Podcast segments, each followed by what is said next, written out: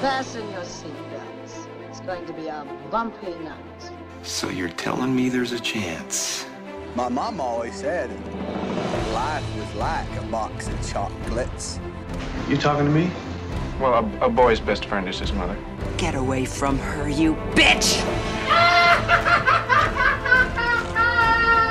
Mm-hmm. This is a tasty burger.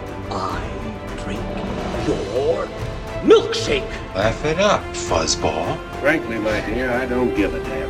Brie is good. Iron Man.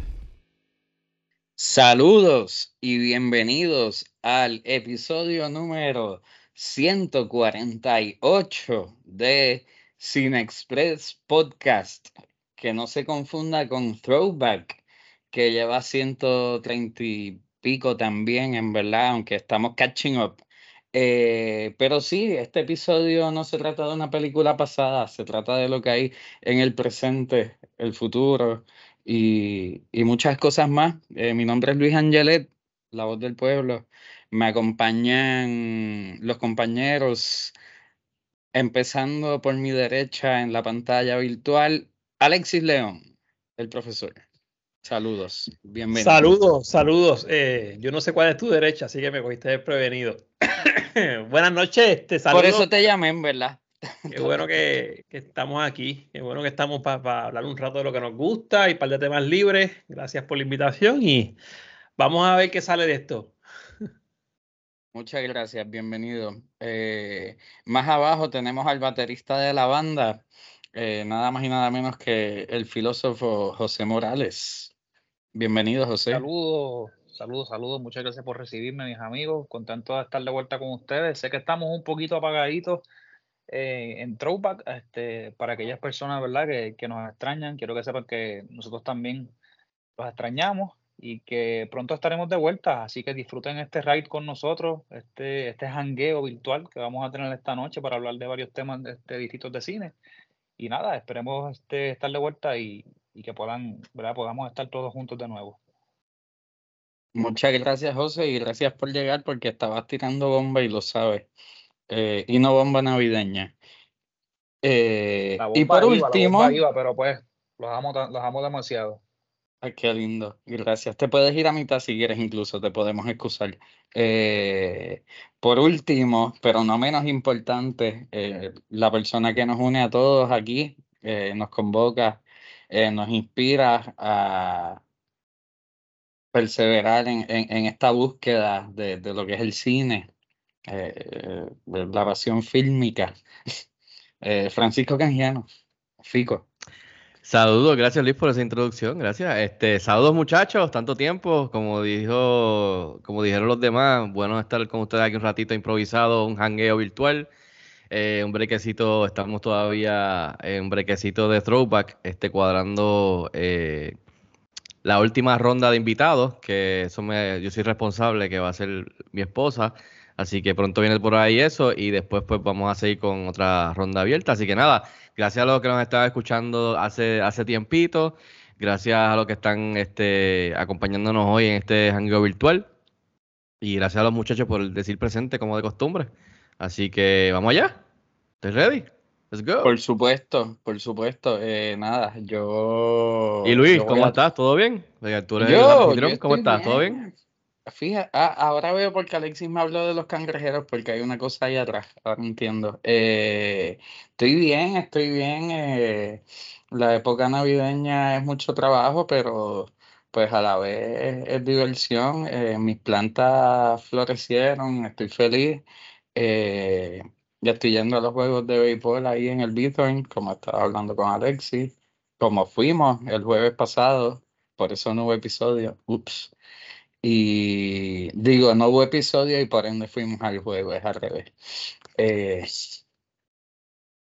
pero estoy bien, estoy bien aquí, feliz nuevamente de poder compartir con todos, contigo, específicamente que no estuviste aquel día. Así que vamos a tratar de tocar temas y cosas que todos tengamos alguna mínima noción. Y por eso, como manuelista, voy a empezar con Loki la temporada 2, que está un poquito vieja, pero es algo que yo sé que todos han visto y que tienen opiniones. Eh, Vamos a empezar por Fico porque él, él es la voz sensata aquí, yo estoy seguro. Pues mira, sí, este Loki, este, ¿verdad? Entiendo que todos aquí lo vimos, estamos al día con la temporada número 2 y posiblemente lo que yo entiendo es la, la última por el momento dado. Este, mano, a mí me gustó. Y me gustó mucho más que la primera temporada, el cual ya me había gustado. Creo que Loki, las dos temporadas es de lo mejor que ha hecho Marvel. Yo sé que mucha gente tiene cierta afinidad y les gusta mucho y tienen ahí arriba en cuestión de series a WandaVision. Pero a mí realmente WandaVision me gustó, pero no me encantó tanto como Loki porque esa sí tenía muchas teorías y muchas cosas que la gente se inventaba y al final del día ah, cerró, cerró chévere, pero no, no, no llenó esas expectativas que todo el mundo se hizo en la mente semana tras semana, semana para cerrar el WandaVision. Así que Loki me, me gustó mucho, que, mucho más que la primera temporada que me había gustado. Creo que no tan solo el, el- el guion en cuestión de la- las ideas que estaba explorando y, y la, y los performances, tener a Keiji Kwan, que lo conocemos de, de Goonies y de, y de ser Short Round en la película de Indiana Jones and the Temple of Doom, aquí lo traen como personaje. Y lo este, conocemos importante. de Everything Everywhere. Everything. Everywhere por supuesto. A, a eso iba que ganó el premio Oscar de, de- de reparto, de actor de reparto en los últimos Oscars. Así que que lo hayan traído a la ecuación de la primera temporada de Loki, creo que le, le elevó el material y la, química entre él y Loki y, y este también el personaje de, de Jonathan Mayers que hace de Kang y todo ese, ese grupito estuvo bien chévere, estuvo más, tuvo más humor y más que nada me gustó porque a mí me encanta lo del time travel y brincar de un lado al otro y repetir cosas y que entonces, esa es bien Back to the Future, incluso cosas que hacen en Endgame de Marvel, de la película, y jugar con el tiempo y la noción de, estar en muchos, inclusive un poquito de Everything Everywhere All at Once que está por ahí encimita, así que a mí me gustó la segunda temporada. Creo que en el problema que quizás tocamos aquí, que tiene Jonathan Mayers, que es el que hace de Kang, que lo estaban seteando para hacer el próximo Thanos de esta ronda de Marvel, que tiene sus problemas legales ahora mismo. Pues creo que los escritores hicieron un muy buen trabajo de por si acaso cerrar la puerta con Kang por el momento, eh, si no tienen que bregar con él, el cual yo no entiendo porque yo no sé por qué ellos le tienen miedo a simplemente si el, si el muchacho termina en problemas legales, simplemente haces un recast y consigues a un buen actor que siga lo que él ya hizo. So, yo no sé por qué ellos le tienen miedo al recast, igual que Disney con Star Wars. So, pero sin, si pasara eso, creo que los escritores cerraron bien y más que nada cerraron bien el- la historia y el arco de Loki desde la primera película que lo vimos a él, que fue, eh, si no me equivoco, en Thor con Chris Hemsworth hace muchos, muchos años atrás. Así que a mí me gustó, los dejo para que ustedes sigan comentando. Eh, gracias, Fico acaba de dar la opinión correcta. Ahora les toca a ustedes decir lo que quieran. eh, Eso me entra el cheque, ¿verdad? Eso es por ATH móvil, Luis. Eso es directo ya. ¿Qué, No, yo, yo digo, yo digo que pasemos con, con profesor León, que yo creo que el, el único de nosotros que tiene una opinión bastante diferente es León, así que yo creo que para contrastar la, la, la visión de Fico, ¿verdad? Pasemos con León. Adelante, León. Y que no sea, eh, eh, que- y Alexis, que no sea que fue que, que esto no pasó. O sea, que esto no, que no es histórico, por favor. Estás en mute, Alexis. Perdóname, es que de- aquí había el, ahora sí, Sí, sí. estaba el perro, se puso medio malcriado. Eh, bueno, gracias por esa, esa tremenda introducción. Ahora seré el, el odiado de las redes sociales. Miren, es la serie, es la única serie que vi continua, porque hasta le puse pausa a otras series para terminar esta, así que la vi bastante continua. Eh, hay varias cosas que no me gustaron y son muchas más las que no me gustaron de las que me gustaron. Eh, gracias a Fico que me recordó dos de ellas, porque hace tiempo que se terminó. Primero que todo, la serie, eh, tengo que dársela, es mucho más compleja que la primera. Esta serie es mucho más compleja que la primera, ¿sabes? Mi- dentro de mis críticas está que el hecho de, hacer, de querer hacerla tan compleja puede ser contraproducente, porque hay, hay demasiadas cosas pasando a la vez y nunca se quedan, nunca el espectador, por lo menos yo, me pude quedar en una de ellas. Los, los brincos de trama eran demasiados. Y no todos se cerraron al final. Eso yo no lo esperaba porque es una serie que yo entiendo que va a continuar y ojalá, ojalá continúe. Lo que, este, como este podcast es libre, no es el de toda la semana, voy a soltar aquí un poco la lengua, aparte que terminamos la, la, el semestre ya. Lo que me la mascó, pero me la mascó, pero, pero de raíz. Manuel, lo del time travel, fico. O sea, una, una vez está bueno, dos veces está bueno. Cabrón, ya demasiado. Todos los episodios eran la misma mierda. Y yo vi por el Fly Effect hace como 15 o 20 años atrás que salió. Ya sabemos que si hacemos algo en el pasado, algo va a cambiar en el futuro. Si me lo vas a repetir, que sea algo nuevo. O sea, yo me cansé de viajo, cambio, no funciona. Viajo, cambio, no funciona. Por ahí me acordé del final de una película de Doctor Strange que era la misma mierda, pero contada de, de, de otro personaje. Pues si no puedo, voy para atrás y lo cambio. Pues si no puedo, voy para atrás y lo cambio. Pues si no puedo, voy para atrás y lo cambio. Entonces, pero, pero Alexi, él, él, hace eso ya para los últimos dos episodios, cuando él aprende, ya aprende la, a controlarlo. Todo pero, lo demás es, es, brinca, brinca y no, pero, no lo está déjame, déjame, déjame, terminar, compañero, porque ah. precisamente esa es mi segunda crítica. ¿Cuántos capítulos tiene la serie? ¿Seis? ¿Siete? ¿Seis? Eh, si no me equivoco, son seis, seis, a diferencia del primero que fueron ocho. Los primeros si no cuatro o cinco capítulos, los primeros cuatro capítulos, porque el primer capítulo tiene un buen setting, no lo niego. El primer capítulo a mí me dejó como que, yeah, vamos, ¿sabes? Te hacen el recap, tú sabes dónde estás parado, hay un, hay un gancho con esta muchacha, ok, yeah. Segundo, tercero y cuarto. La, yo no sé si esta palabra está correcta, porque de verdad que literalmente solté la universidad ayer. La humanización de Loki me la masca. ¿Sabes? Loki no es un humano.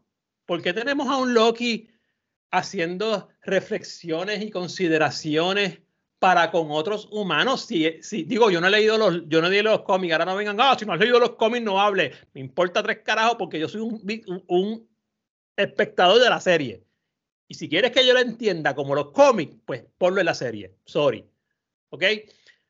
Demasiado, para mí un Loki demasiado con una batalla psicológica, ¿sabe? Un dios, un dios con una batalla psicológica brutal, con una batalla psicológica por sus amigos, lo puedo entender por el personaje de Morbius, pero, ¿sabe? Eh, eh, las primeras cuatro episodios, el 2, el 3 y el 4, psicológicamente están demasiado o sea, es demasiado emocional psicológicamente el episodio. Y de momento caemos en lo que tú dices.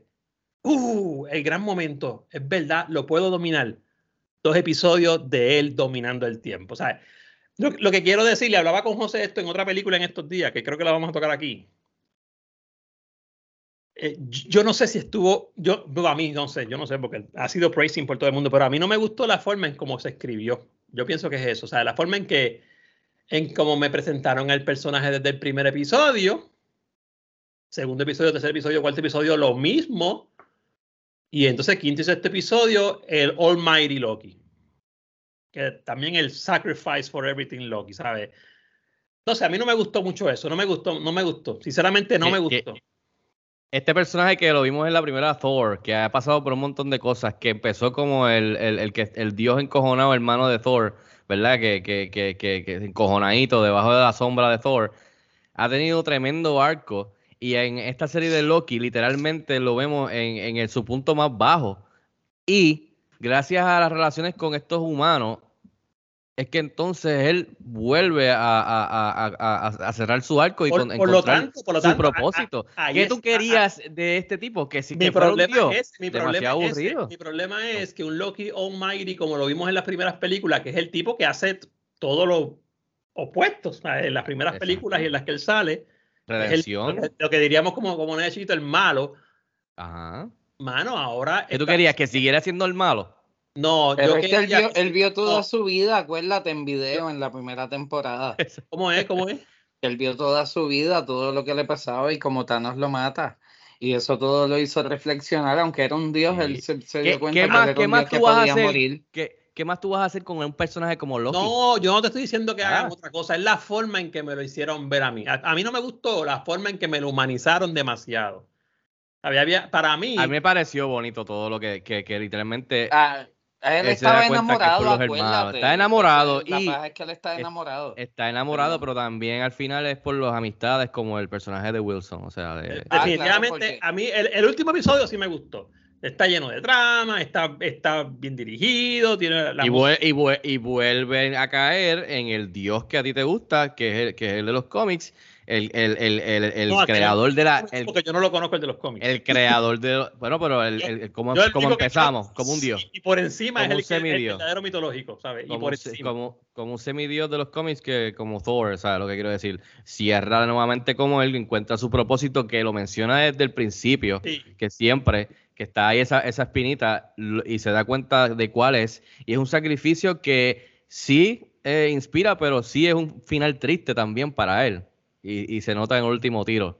Así que a mí me pareció que no había más, o sea, de lo que se podía hacer con este personaje por donde lo llevaron, me pareció genial porque no había más nada que hacer. Y de una manera similar que hemos visto con otros super, superhéroes como Superman mismo en Man of Steel, la única manera que tú tienes para poder contar historias refrescantes o nuevas con estos tipos que son dioses es literalmente arrastrándolo y bajándolo con los humanos, psicológico, emocional, para después propulsarlo a que sean dioses de nuevo. Y, y Sí, eso a mí me a- a- gustó. A mí, a, a mí lo que no me gustó es la forma en que presentan ese proceso. A mí no me gustó. O sea, acuérdate, son, son, yo no sé si tiene que ver con la forma en que tiraron el puzzle en la mesa y dijeron, vamos a contar esto primero, vamos a contar esto después. Pero yo me veía en cada episodio, hubo un episodio, yo no me acuerdo si fue el 3 o el 4, ahora mismo no, no me atrevo a decir porque no me acuerdo, pero fue un episodio del medio que yo dije, aquí me voy a sentar a ver la misma cosa otra vez, pero con otro collar. Y literalmente, más lo voy a ver hoy para decirte cuál es. Es la misma, es, es un episodio como si fuera de dos horas. Porque es el mismo episodio, pero con otra gente. Y Loki tiene el mismo reflection, pero con otra gente. ¿Sabes? Y yo sí vuelvo. Yo, a mí no me molesta que hayan logrado el final que lograron, porque ahora digo yo como tú, yo no encuentro otro final. ¿Sabes? Para mí, este era, este era el camino, pues, lo que podemos llamar, y que se ha repetido un montón de veces, el Redemption Road de todo el mundo. Pero a mí lo que no me gusta es la forma en que lo fueron presentando en las tramas. Y antes de que, de que otro hable, una de las cosas que más me molestó, y digo, yo no, no es que más me molestó, porque tampoco es que yo vi la serie en cojona, o sea, una de las cosas que, que, me sacaba del centro, y yo no sé si aquí tú estás de acuerdo o no, yo, porque yo no sé nada de lo que está pasando con el chamaco este, supuestamente, no sé si hay algo legal pasando, yo me he desentendido de todo eso. Pero no sé, el personaje del famoso Khan, o sea, eh, cada vez que entraba en escena o cada vez que era mencionado, yo decía, ah, ¿verdad que aquí estamos por este cabrón? O sea, por, porque la carga sobre el personaje de Loki era tanta, y es evidente porque Loki es el, protagonista, que cuando pasaba, y no estoy hablando de, de, mencionarlo como personaje, cuando el cabrón entraba en escena, ¿sabes? Yo no sé qué tenía él, que yo decía, ah, ¿verdad que este tipo está aquí? ¿Sabes? Todo lo que era revolving around him está bueno, ¿sabes? Que el tipo estaba detrás de todo, que el tipo hasta cuando en la escena de la pared, que me parece una escena buenísima, que, el, que, que Loki llega en cojona y dice no, y, y, rompe la pared y está el tipo ahí. Pero cada vez que el actor entraba en escena, yo decía como que, ah, verdad que este tipo era, es por este tipo. Como que yo veía una lucha entre, en, entre darme un poquito más de historia de ese tipo y lo que me estabas contando y como que, no sé, como yo, para, yo pienso que se perdía, es, es, mi, es, mi, es mi opinión. Y no, no, no pienso que también tú, es, quizás es un efecto de que yo esperaba otra cosa, yo no había escuchado tanto praising de, de, de, esta serie, a diferencia de la primera. Yo no tenía gente encima, cabrón, ve, ve Loki, cabrón. Ve. O sea, yo, tenía, yo no tenía nadie encima así. Yo la vi porque dije, contra, tengo que, poner, tengo que ver Loki porque estoy bien atrás. La universidad no me ha dado break, no he visto la de Ahsoka todavía. Todavía no he visto esa serie, ¿sabes? Así que estoy bien atrás y dije, pues la voy a poner. Y como dije, la vi continua, porque aunque tenía muchas cosas que yo decía, ya, si no me atrapa, yo decía, la tengo que seguir viendo. La quiero terminar de ver. Pero nada, esa, esa es mi opinión y por lo menos la vi. So, cualquier cosa que mencionen de aquí en adelante en otra serie o en otra película, pues asumo que la entenderé. Eh, no sé si me quedé en mute o se quedaron en mute. Silencio, silen no, silencio sepulcral después, después de la opinión de Alexis. No, no, no, pero oye, Alexis, Alexis tú, tú estás totalmente, estás en todo tu derecho de opinar lo que te dé la gana y eso no pasa nada con él. Claro no que nada. sí, obviamente. Claro. Este, ¿Qué te puedo decir? Por mi parte, a, aquí todos en este corillo saben, y yo creo que también los fanáticos saben, que yo no soy un Marvel fanboy, así que por mi parte, yo, le, yo, yo les quiero decir yo algo, fíjate. Este, hay, hay una cosa bien importante que yo creo que hay que decir, y es que hay una pelea también entre el, el- el mundo intelectual y el mundo de los cómics, o el mundo de, digamos, la, el público general que va al cine, que dicen que, que, que todo este, que todo este género se murió, o sea, que toda esta categoría de cine se murió, y fíjate, después de ver esta serie y dos o tres cositas más, yo creo que estoy en desacuerdo. Este, porque la gente simplemente lo que le gustan son las buenas películas. Y yo creo que las películas de los superhéroes han tenido una mala racha de películas que no han sido tan buenas.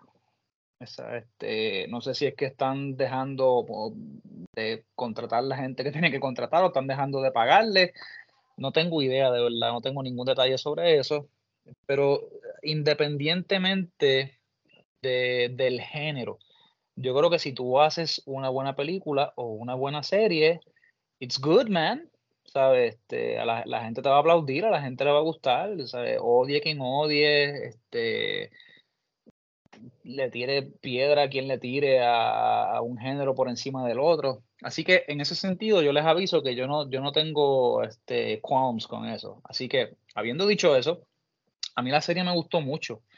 Este, tiene un componente que me recuerda mucho a la mitología griega, y yo sé, ¿verdad?, que esto es de, sobre la mitología nórdica, Loki, Thor y, su padre. Pero ese asunto, este, a mí me gusta mucho, de, de los dioses mezclándose con los humanos. Es un asunto también parecido al de Superman, ¿no? Eh, que, como dice el- nuestro amigo Eduardo Lalo, por el hecho de que haya alguna posibilidad este, de esas relaciones, ¿sabes? de relaciones de amistad, de, de relaciones que se pueden convertir en algo parecido a una familia, que es lo que yo creo que Loki logra eh, aquí. Como decía Fico, ¿sabe? después de toda esa ristra de películas donde Loki siempre se ve impulsado por el ego, ¿sabe? por esa, por esas grandes ganas de, de ese glorious purpose que él ni siquiera sabe lo que es. Y a mí me gusta mucho porque él siempre dice burdened, burdened with glorious purpose, ¿sabe? Él es una carga. Un burden casi nunca se lleva este, con alegría, sea, porque es una carga, o tú, tú la llevas como que pues, I, I have to do this. Y fue gracioso que él siempre dijera eso y que al fin y al cabo su glorious purpose básicamente fuera sostener todas esas líneas del tiempo eh, para, para gente que verdaderamente eh, se dio cuenta que les importaba, porque ya él tenía, ya él, ya él tenía amores por su hermano, aunque él todavía no lo sabía, porque no podía despegarse de esa parte. Y por su padre Pero- también. Y por su padre, claro. O sea, y aquí, como que tú logras ver, fíjate, a mí me gusta todo, todo lo que tú odiaste, es lo que a mí me gustó, ¿sabes? Esa humanización, que vuelvo y te digo, es el componente mismo de los dioses griegos. Este, por eso se, a veces se encabrona, porque está, está la mezcla con todo el mundo, y, pero mano, sea, eh, para mí es la parte gufiada, porque por ejemplo, nosotros cuando, y yo sé que Alexis me puede disparar aquí, ¿verdad? Pero cuando hablamos de- del, del cristianismo, hablamos de un Dios, este, no hablamos de múltiples dioses, y, y tenemos un Dios que, que- que nunca vemos, que, que no se mezcla con nosotros, además de, de, de la- un Dios que tú le hablas y es como una pared. Pero en, en, este, en esta mitología griega y, y nórdica, a mí me encanta eso. Así que yo tengo que decir, además de, de los tonos de comedia, de, de que también es, un, es, un, es una serie que, que hace demasiadas de muchas referencias, que a mí eso en algunas ocasiones no me encanta, pero aquí de verdad la pasé muy bien, la pasé muy bien con todos los personajes. Este, tú, tú dices que te acuerdas muchas cosas, Alexis. Yo creo que yo estaba pensando en la película este de Bill Murray. Este, Groundhog Day. Groundhog Day. Groundhog Day, mano. Eh, ¿sabes? repetir. Y, y I get it, man. O sea, we've seen this before.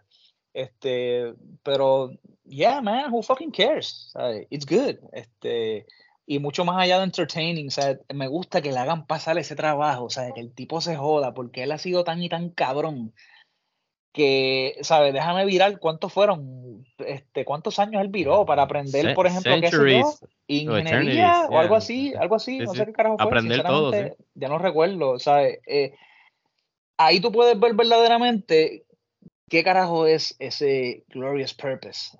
Y ese por fin renunciar a lo que yo quiero para que mis amigos, ahora que yo entendí lo que significa una amistad, pues mira, puedan seguir sus vidas. Y yo no quiero gobernar nada, nada de lo que ninguno hace en, con sus propias vidas. Así que nada, ahí lo dejo para no estirarme mucho.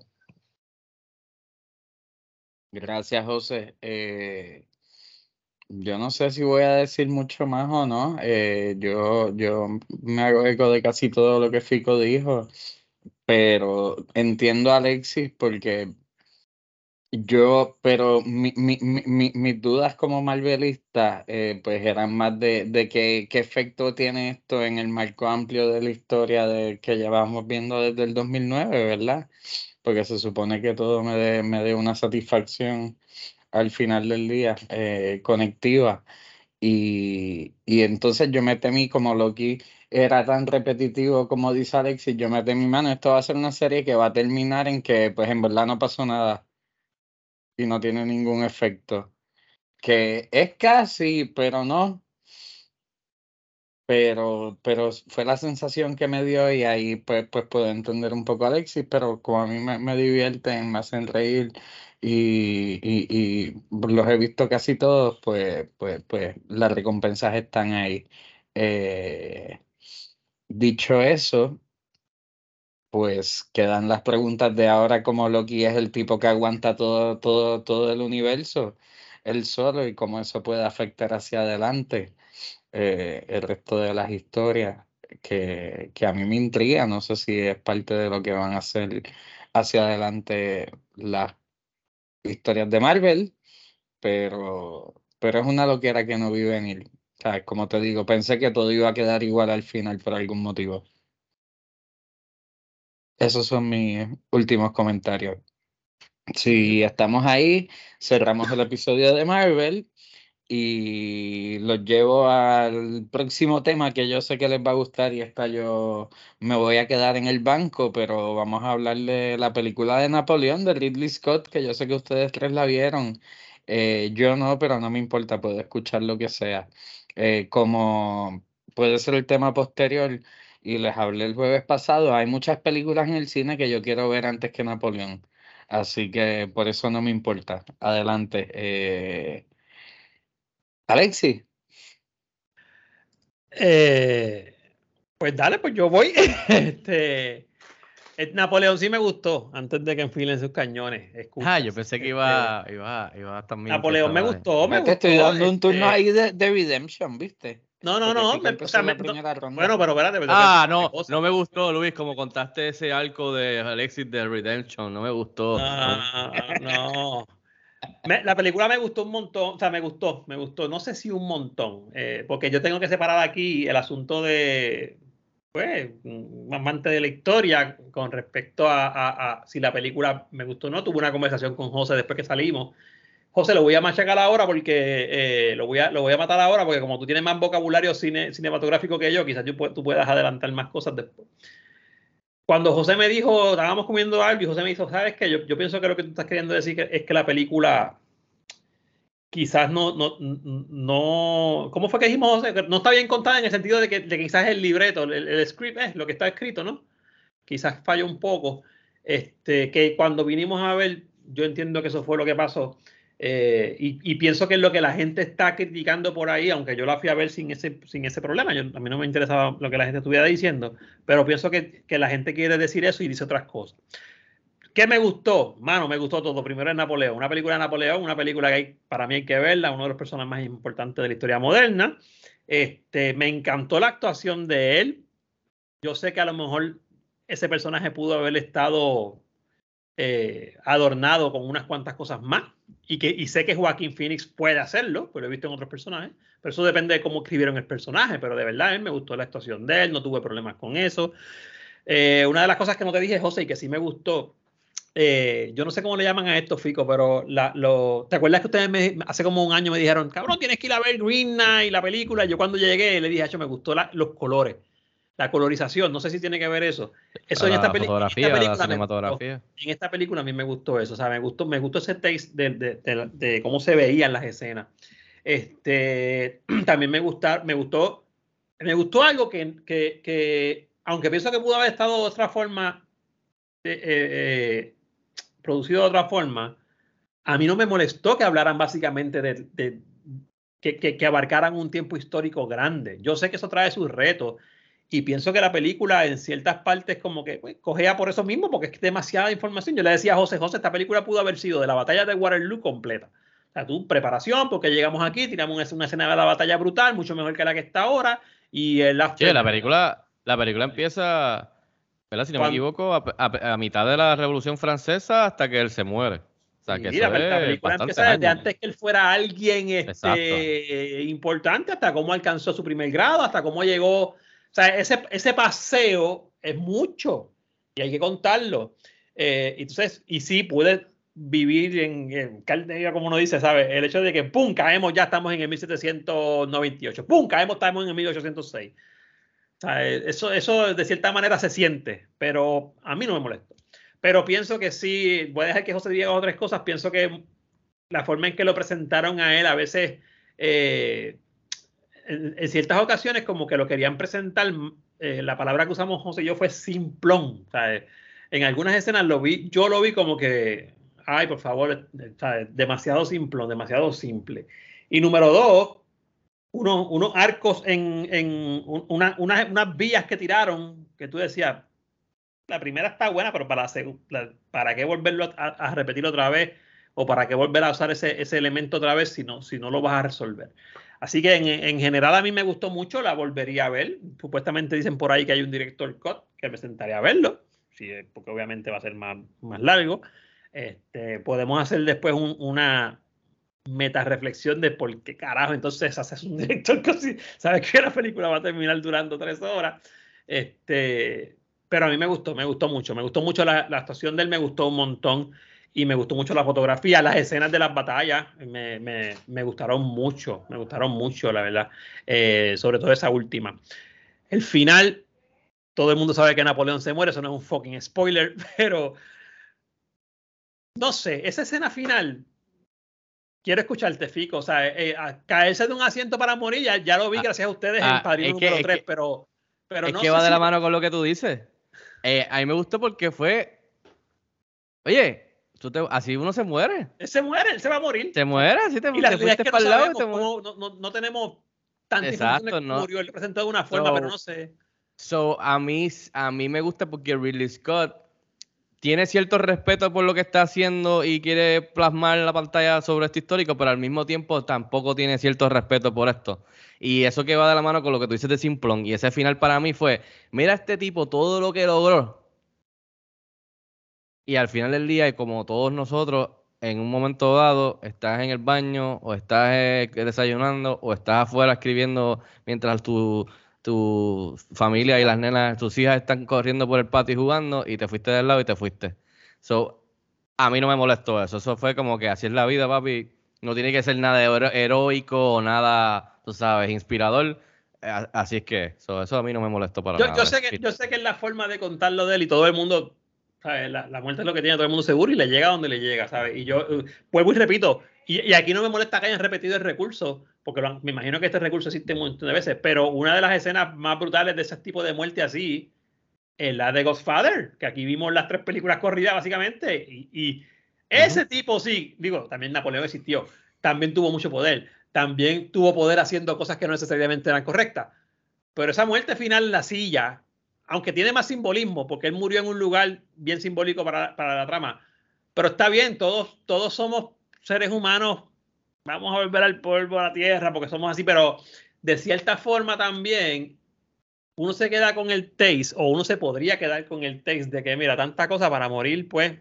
Tanta cosa que- para nada, sí, este, que, quedas en... y, queda- ese, y ese no debería ser el taste, en mi opinión, porque Napoleón, ¿sabes? Cuando Napoleón murió, hasta, hasta, hasta reyes fueron a sus funerales, o sea, Pero eh, espérate, pero espérate. Ahí, ahí entra, en- entra tu, tu, tu cierto cariño para este personaje histórico, porque tú lo dices como que quizás debió de haber terminado con una mejor muerte en pantalla, pero al final, ah, pero también tienes que pensar, eh, cuando haces la comparación con, con Godfather, pero realmente igual que Godfather, eh, Napoleón este también eh, fue un gran hijo de la, o sea, un hijo de la gran, so, Sí, pero- las pero- cosas que pero- hizo, hizo cosas grandiosas, pero también no sí, tienes pero que para, para, tú para. sabes, Hay- hay que hacer alabarlo, una distinción, alabarlo. Hay que hacer una distinción porque Hay que hay que hacer alabarlo. una distinción. Vamos a hacer varias distinciones antes de que José diga algo, porque yo sé que José da un break. No, no, no, es que, es que lo que Ah. tú vas a decir es, que es, es- es lo que yo. Escúchate esto rápido, rápido. Lo que pasa es que lo que Alexis se refiere no es a eso. Lo que pasa es que es tan trillado, ya todos sabemos que la, la muerte es inherente en nosotros.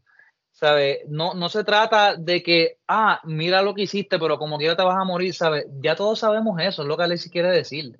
¿Sabes? Este tipo es Napoleón, este, este tipo estuvo al nivel de Alejandro Magno, ¿sabes? Por motas decirlo, de Hitler. ¿Sabes? No, lo, lo que Alexis quiere decir es que es un final tan trillado porque es algo que es, volvemos, es inherente al humano, ¿sabes? No, no one cares si, si al fin y al cabo era un tipo como cualquier otro y le hacía pucheros a la mujer cuando, cuando quería meter. Lo que pasa es que se, se, se siente como, la escena que yo como que se siente como, como un cop-out, o sea, como, como un final que, pues, que, que le es conveniente para él para contarlo desde un punto de vista que es bien que tiene todo su subjetivo. derecho, porque Claro, porque él es el director, sí. Claro. Y, y- y es- a eso es que voy. A mí, no me, a mí no me sorprende ni me molesta tanto de que sea algo bastante inherente o trillado, como ustedes dicen, porque él lleva haciéndolo toda la película con este personaje. Ese- pues, De ahí es que viene mucho- de los simplón. De ahí viene, de ahí viene mucho de lo de Simplón y ahí viene mucho lo del humor y del twist y de esta versión que él le pide a Joaquín Phoenix que haga de este personaje, el cual para mí estuvo refrescante porque fue una épica de estas que y- la verdad es que ya no hacen estas películas, tipo Gladiator, tipo, tú sabes, las películas mismas de Ridley Scott, tú sabes, y que la hagan, pero tenga este cierto sentido del humor de que todo esto está bien cabrón, todo esto pasó, pero no voy a cogérmelo tan en serio. Y él lleva haciendo eso toda la película. So, por eso para mí cuando el tipo se va para la derecha y se fue, es como que, ok, o sea, no me, no me sorprende porque él lo ha estado haciendo toda la película. Eh, con la actitud de, de, de Simplón de, de, de Napoleón, eh, cómo es él tras bastidores en su relación privada, cómo, o sea, una de las mejores, dos de las mejores líneas de la fuck- del fucking año son cuando él está comiendo, que dice lo de los lamb chops. Y lo está otro buena. es cuando está discutiendo que él le dice, ay, ustedes cabrones, porque se creen la gran mierda porque tienen botes o barcos. O sea, y con la actitud de nene chiquito que Joaquín Phoenix lo, lo, lo dice, está súper cómico. So, él lleva haciéndolo toda la película, Ridley Scott. So, por eso digo, Ridley Scott te da esta épica cabrona, pero no voy a cogerme tan en serio como lo hice con, con otras épicas de Gladiator o, o- o eh, The Kingdom of Heaven o otras películas que pues lo hizo más serio. So, quizás yo lo veo como Ridley Scott, que tiene ya, ¿cuánto, eh, Jo- José? ¿Ochenta y pico de años? Y que, y que Dios le dé más salud 86 para que siga que haciendo- cumplió hace, Sí, cumplió el, hace el poco. tipo ha- 86. haciendo estas películas. So, quizás también es porque está en esta etapa y está como que no voy a cogerlo tan en serio, aunque yo sé que este tipo fue serio y hizo casas cabronas y es algo histórico de verdad. So, no sé, por eso a mí no me sorprendió mucho eso. Incluso lo aprecio porque es algo que le añade un poco de, o sea, una pizca de humor. Luis, ¿vas a decir algo? Pero entiendo Ah, la no, gente yo- que, yo se ofende, que a quizás no debió... cómico, así que yo no la he visto. Adiós, Luis, me la imagino a gente- Napoleón cómico. Pero, a- pero también Y- entiendo, Luis, que yo entiendo la gente que quizás entró a esto pensando que iba a haber algo bien serio, que iba a haber algo que, tú sabes, iba a poner a, a este tipo en las buenas y en las malas, pero con alguien grande, sin este tipo de, hum- de esta pizca de humor, lo entiendo. Yo también entiendo eso. A mí, a mí, Ah, y, y- desde que me dijeron que no lo hicieron pequeño, en verdad que ahí es que yo me decepcioné. pero Oye, si lo- incluso el tipo tiene un acento americano desde el principio. No mí nada más el tipo da acento. Ok, porque- ok, pero oye, pero Alexis, todo el mundo tenía acentos, coño. Y entonces Napoleón es americano. Ah, tú a, como mí, a- tal, a no me molesta. A mí no me Peter molesta. a mí no Dinklage no estaba.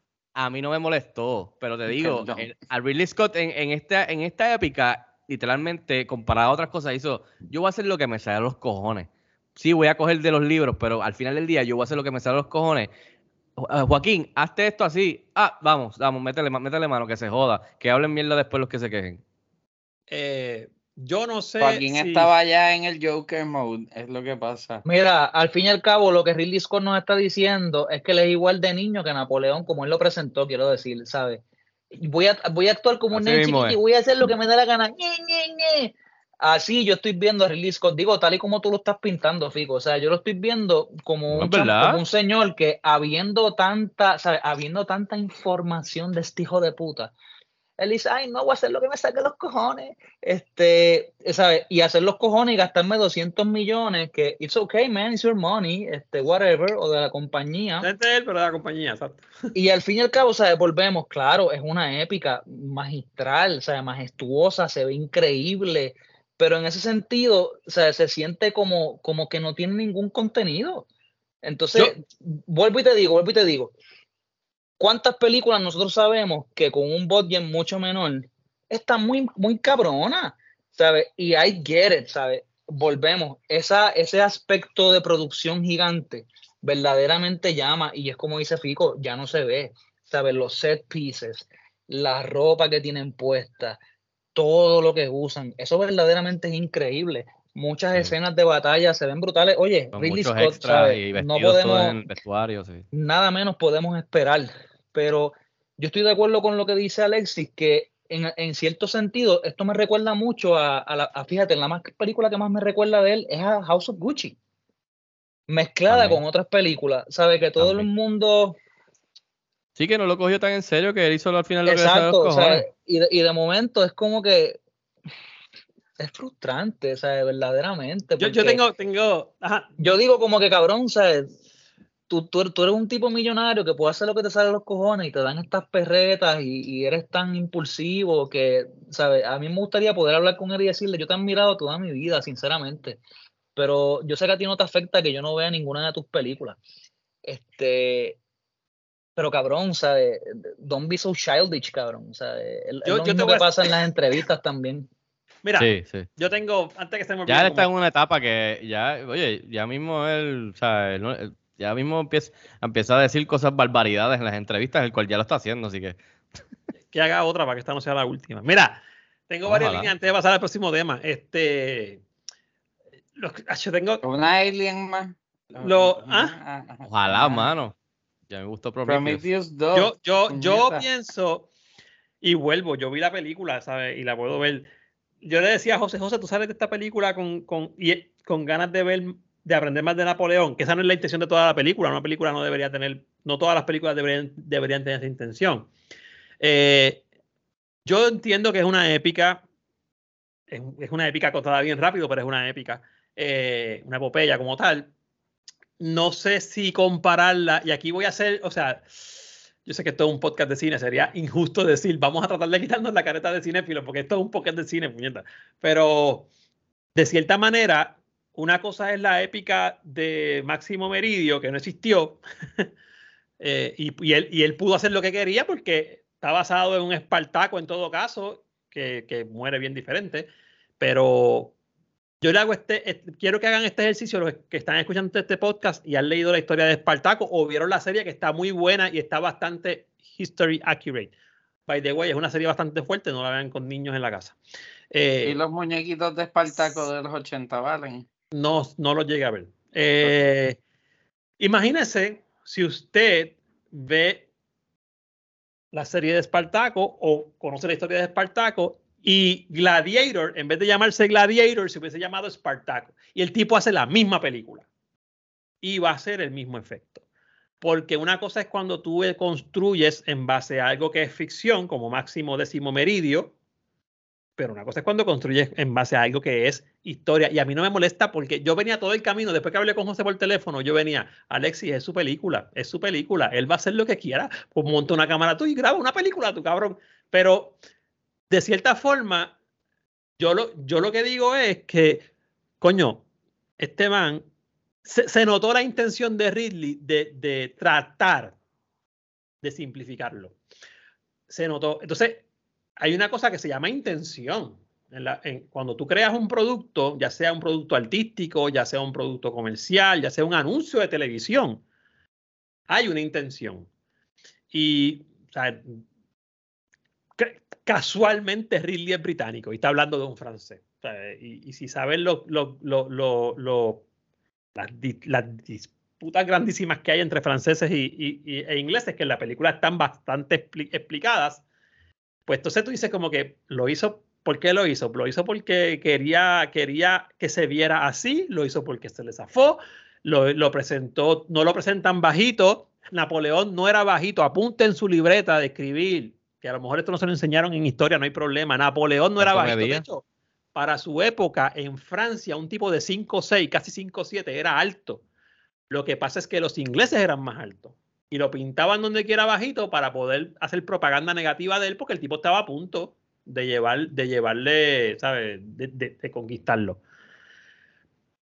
Ah, yo vi varias escenas, y se lo mencioné a José, en que, la, en que estaba, la cámara estaba de una forma que él se veía bien bajito con respecto a los demás de su mismo país. Y yo decía como que qué cabrones, ¿sabes? Lo quieren, lo quieren poner Bueno, eh, eh, a- a- a- hacen alusión en una escena que él está por allá por, por el egipcio, ¿verdad? Por Egipto. Ajá, ajá, ujú. Y se le traen el banquito para y traen subirse. el banquito, hay intención, ¿ves? Y a mí no me molestó. Esa, esa es una de las escenas que a mí hasta un poco de risa me dio y dije, esto está bien aquí, esto está bien chévere. Esto le da un poquito de twist porque a lo mejor eso pasó. Y, y si no pasó como quiera, es algo que le puede pasar a cualquiera. ¿sabes? Le pu- eso no me molestó. Pero no sé, cuando hablamos de, de, de tratar de simplificar, sea adrede o no, pues para mí hay que tener mucho cuidado. Yo no quería un documental, y voy a poner aquí el ejemplo, y con esto pues quiero que hablen más, yo sé que Luis no la vio. Yo salí de allí y le dije a José, ¿te gustó más esto o te gustó más Braveheart? Los dos existieron. Y Braveheart tiene un director que yo creo que no, no, no está al nivel de Ridley Scott, pero a mí me gustó Braveheart, porque la, la historia de Braveheart engrandece el personaje. En, ciertas, ciertas cosas lo pone hasta más grande de lo que fue, porque la, muerte de Braveheart fue distinta, o sea, de, de William Wallace. Pero no sé, esta película como que validece de eso. Yo no estoy en contra de que el tipo no contó la historia como va. Me vale tres carajos que no lo haya contado tan como va. El tipo puede tener sus licencias. Pero dentro, de, dentro del personaje, para una película que se llama Napoleón, pues no sé, yo tenía mi, yo, esperaba otras cosas. Y sobre todo de, un actor como él, que hace lo que le digan, y, y la actuación me gustó. O sea, lo que no me gustó fue como, es como que yo consiga al actor más cabrón y le diga, sí, pero el personaje es este. O sea, yo construí este personaje así. ¿Entiendes? Entonces, eso fue lo que vimos de, de, de Joaquín Phoenix. Yo, yo creo que al final del día, lo que eh, Ridley Scott ya está en las últimas películas, los últimos par de años, en donde está flaqueando, yo creo que sería en esa licencia misma que tú dices cuando toca algo que sea histórico o semi-histórico. Eh, se le está, se le está saliendo, se le está yendo de las manos esa licencia eh, que va de la mano con las perretas, como dice José del, este, porque Napoleón y House of Gucci, las dos creo que sufren de lo mismo, como dice José. Y si tú vas, y yo creo que tiene que ver mucho quizás con los que escriben el guion, y cuando entonces él coge ese guion y dice, pues sabes que este guion está bien chévere, porque yo voy a hacer lo que me sale a los cojones de este guion. rojo y pega. Exacto, exacto. Y, y de la última, incluso la, la que estu- la que fue antes de House of Gucci y Napoleón, fue la de The Last Duel, que está buenísima, que es un drama de época, histórico también. Esa estuvo buena, este, y yo creo que él tomó esa película comparada a House of Gucci y Napoleón y la cogió bien en serio. Pa- parece que depende de, de lo de, de- de su enfoque y de su quizás de lo apegado que está a lo, a lo que, o sea, como que lo que le- realmente le gusta y quizás lo que él tocó en The Last Duel realmente lo, qué sé yo, como que lo pompió, como que estaba ahí como que enfocado. Mientras que en House of Gucci y Napoleón, pues se tomó demasiado licencia en hacerle algo diferente a lo que ya estaba en, en- en- en el papel. Fíjate, y esa película tenía bastante campiness y con todo y con eso funcionó muy bien, o sea, no le quitó el tono de seriedad, o sea, no. Sí. Y cuando hablamos del tono de seriedad es que, ¿sabes? De, escucha- escúchense esto, que yo creo que esto, e- e- esto- este comentario es bien, bien acertado y me lo digo a mí mismo porque yo sé que nadie me lo va a decir. Pero esta película le hubiese quedado cabrona a Tarantino. Tarantino sabe manejar muy bien este tipo de cosas, sabe manejar muy bien el humor histórico y sabe manejar muy bien la sátira.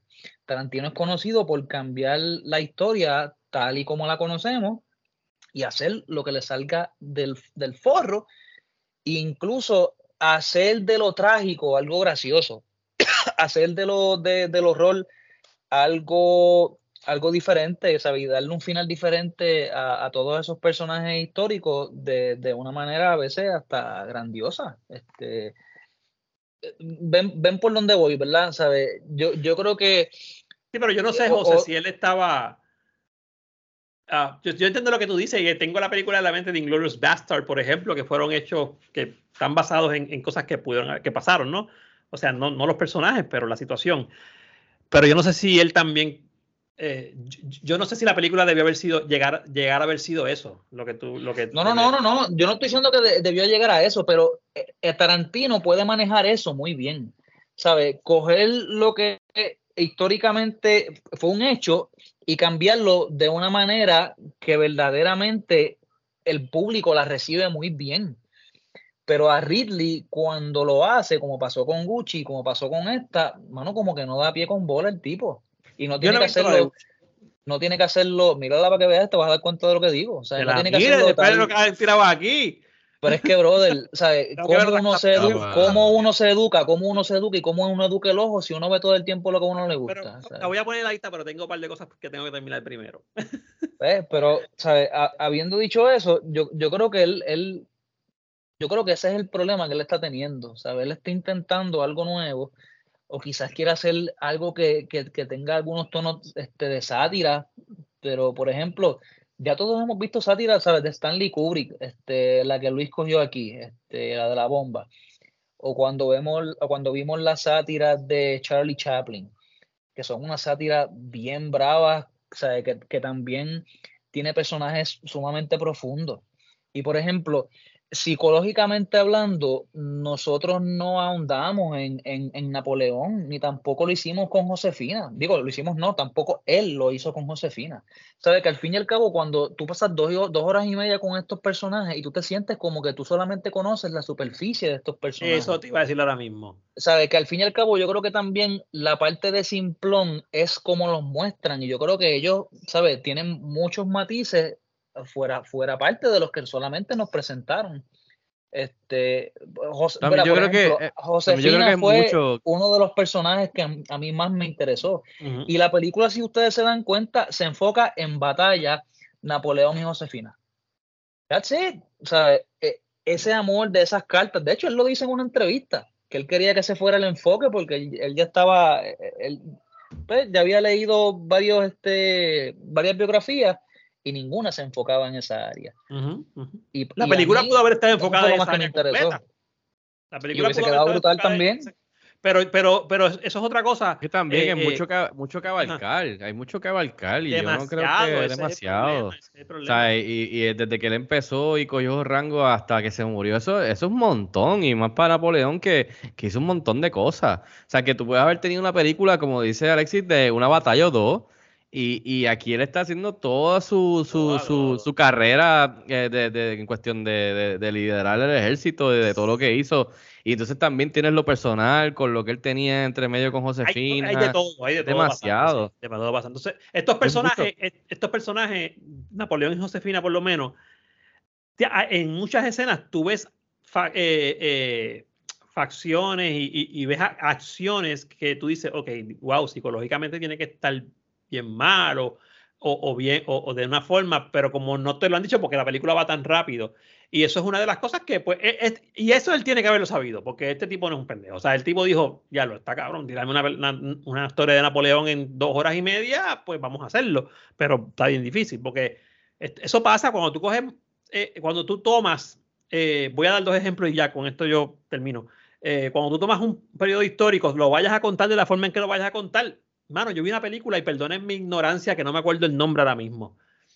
Diablo, no me acuerdo el nombre ahora mismo. Y la Segunda Guerra Mundial, el tipo sobrevive porque está debajo de un tanque. ¿Cómo se llama la película? debajo de un tanque de guerra. Actor. Ay, se- ¿Cómo? ¿Qué Debajo de un tanque que sobrevive. En Segunda Guerra Mundial. Y no es la de Inglorious Bastard, pero va por esa línea. Fury. Fury. Fury. Que para mí es una película brutal. Buena. perdóname, Está bueno, película- sí. Pero es un pedacito de un pedacito de una batalla de la Segunda Guerra Mundial. Y mira la tronco de película que es. ¿Entiendes? Eh, eh, y, ¿sabes? Mano, la misma, y perdonen que traiga esta, que no a mí no me gustó tanto como, como la de Fury, pero la película de Troya, de hecho, la, la- la- el libro de la Iliada es los últimos 10 años de una guerra que llevaba como 60 años pasando, ¿sabes? Eso pasa cuando son historias grandes. Qué, qué bueno que está, porque no había otra de él así de cine. Qué bueno que esta está y que abra el paso a que vengan otras. Pero definitivamente se, se- puede contar mucho más sobre, sobre este personaje. Y, y hay, hay otras perspectivas que no tenían por qué entrar en estas películas, que yo espero que otros documentales, otras series, tú puedes hacer una serie, lo, lo logren. O sea, los franceses, hello. Pues vamos a Hagan ver. algo. Vamos a soltar ese billete, vamos a hacer Hagan algo, cabrones, sí. Sí, Pero al, mismo, pero, pero al mismo tiempo, aprecio que este tipo hizo una película de Napoleón porque realmente tampoco hay muchas películas de te digo, Napoleón. no hay nada, que qué bueno que la hizo, no hay nada. No hay nada. Esta película la van a usar Para probablemente bien y para mal, matarla, exacto.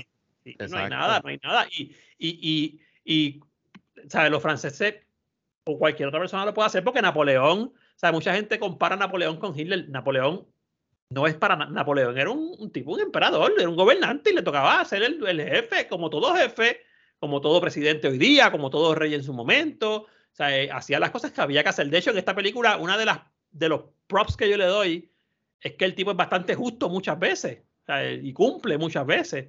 Este, pero nada, franceses, suelten el billete y dejen de llorar y hagan una buena película de Napoleón. Gracias, Alexis. Eh, con eso terminamos el tema de Napoleón. Eh, gracias a los que han escuchado dos mini mesas virtuales. Vamos Hay a. spoiler alert de Napoleón.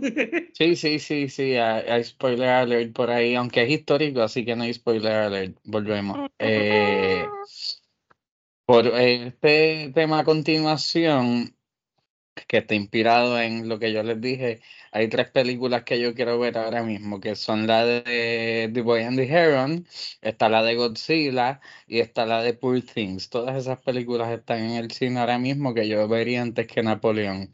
Eh, así que nada, vamos a traer el tema de los Oscars que se aproximan y que por eso hay muchas películas buenas en el cine en esta época. Y entonces en este tema vamos a escuchar a Fico que nos hable porque él las ha visto todas y nosotros hablamos después de lo que queremos ver o no o cuánto nos importa. ¿Qué te parece? Ok, este, pues mira, este, esas películas que antes que antes que nada, esas películas que mencionaste, eh, no, no he visto The Boy and the Heron, la, ten- la tengo ahí que me la enviaron para, para, para verla, para los premios. Pero la de Godzilla Minus One está brutal. O sea, si pueden verla en el cine, arranquen a verla en el cine. No sé por cuánto Es tiempo va a estar, pero de verdad que está muy buena, es una de las mejores películas del año y yo creo que, de verdad, yo creo que es la mejor película que han hecho de Godzilla al final del día. Está ahí arriba.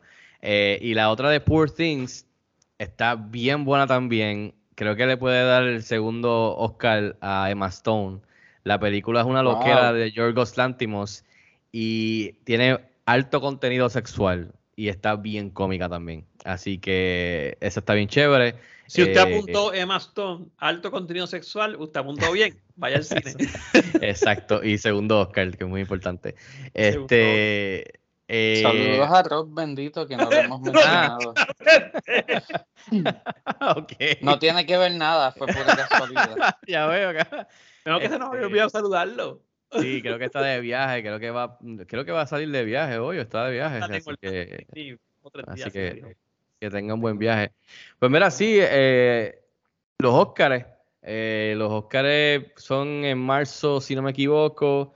Estamos en, en plena época de premios. eh, estamos viendo un montón de películas para, para, para los premios, por lo menos yo en el caso de los, del gremio de los Critics' Choice Awards. Este, pero ¿qué te puedo decir? Este, en verdad, el otro día salieron las, los- las nominaciones de los Critics' Choice y Barbie lideró con 18 nominaciones. Oppenheimer tuvo 13, eh, con Poor Wow. Things 12 tuvo Killers of the Flower Moon. Así que tú puedes tener una idea de que Barbie, Killers of the Flower Moon de Martin Scorsese, Oppenheimer de Nolan, Poor Things con Emma Stone, Maestro con Bradley Cooper que dirige e interpreta a Leonard Bernstein. Eh, una película que a mí me gustó mucho, que, fue, que salió a principios en verano, se llama Past Lives, que es un drama bien bueno, también está por ahí. Este, pero sí, o sea, uno, uno empieza a tratar de pensar como la academia para ver qué es lo que se va a nominar, eh, predicciones que pueden buscarlas en cinexpresspere.com, que yo llevo a través de, de los meses como un power ranking, basándome en lo que yo pienso y basándome en cada vez que anuncian nominaciones de un gremio o gana un premio a alguien, pues como que suben y bajan. Pero yo lo dije desde que vi la película cuando la vi en verano y yo sigo con ese caballito hasta la muerte. Para mí, este año gana Oppenheimer, mejor película. Todavía falta, pero eso es en marzo. Y lo dije desde, que salí de la sala. Y Christopher Nolan, si, es, si hay un año que tiene break de ganar un Oscar, Christopher Nolan, este va a ser el año de ganar el premio. Me preocupaba Killers of the Flower Moon, porque obviamente es Martin Scorsese y está muy buena, pero no creo que no creo que vaya a tumbar a, Oppenheimer. Veo Barbie con 18 nominaciones en los Critics' Choice, pero también hay muchas que son mejor canción, incluyeron tres canciones de la misma película, que si mejor banda sonora de Barbie, es como que es el soundtrack, yo no sé qué hace la banda sonora nominada. So, hay un montón de otros premios que le añaden por encima a lo que, a lo que tuvieron Oppenheimer y Poor Things o Killers of the Flower Moon. Pero al final del día no me preocupa Barbie tampoco como mejor película. Yo creo que la única que me preocuparía para mejor película puede ser. Tú dices que te preocupa versus Oppenheimer. Que Ajá, que sí, que, es exacto, en cuestión de mi selección. Realmente era Killers of the Flower Moon y esa pues... esa es una, es una, pregunta que tenía, que te preocupa sí, perdona, perdona, sí, así aclararlo, de que de, de quién, tú, quién yo quizás puede tumbar mi, mi, caballo, mi caballito. Tu caballito es, Nolan. Exacto, es que es Oppenheimer. Exacto. Por fin es demasiado alto contenido sexual, es un algaro, está bien buena, pero... Por eso no puede ganar. Tienes que pensar como la academia, que también es bien conservadora, tú sabes... Ortodoxo esto. White, white, old people voting, tú sabes, la mayoría. Eh, bien tiquismiquis, tú sabes. Y no, no lo veo. Eh, fue como mejor película. Across the Spider-Verse está brutal. Godzilla está brutal. Pueden que estén nominadas. Y, eh, porque siempre, como tienen 10 opciones a nominar, puede que estén ahí, pero no creo que vayan a ganar. So, en verdad, no veo a Barbie ganando en un Oppenheimer por eso te digo, no veo realmente ahora mismo a nadie.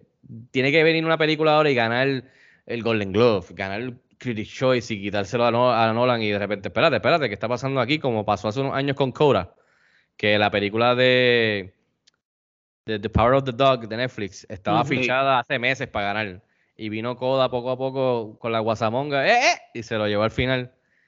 Eso es lo que pudiese pasar con una de esas películas como Barbie o, o Poor Things o no sé, Anatomy of a Fall es una que está bien buena, que es extranjera.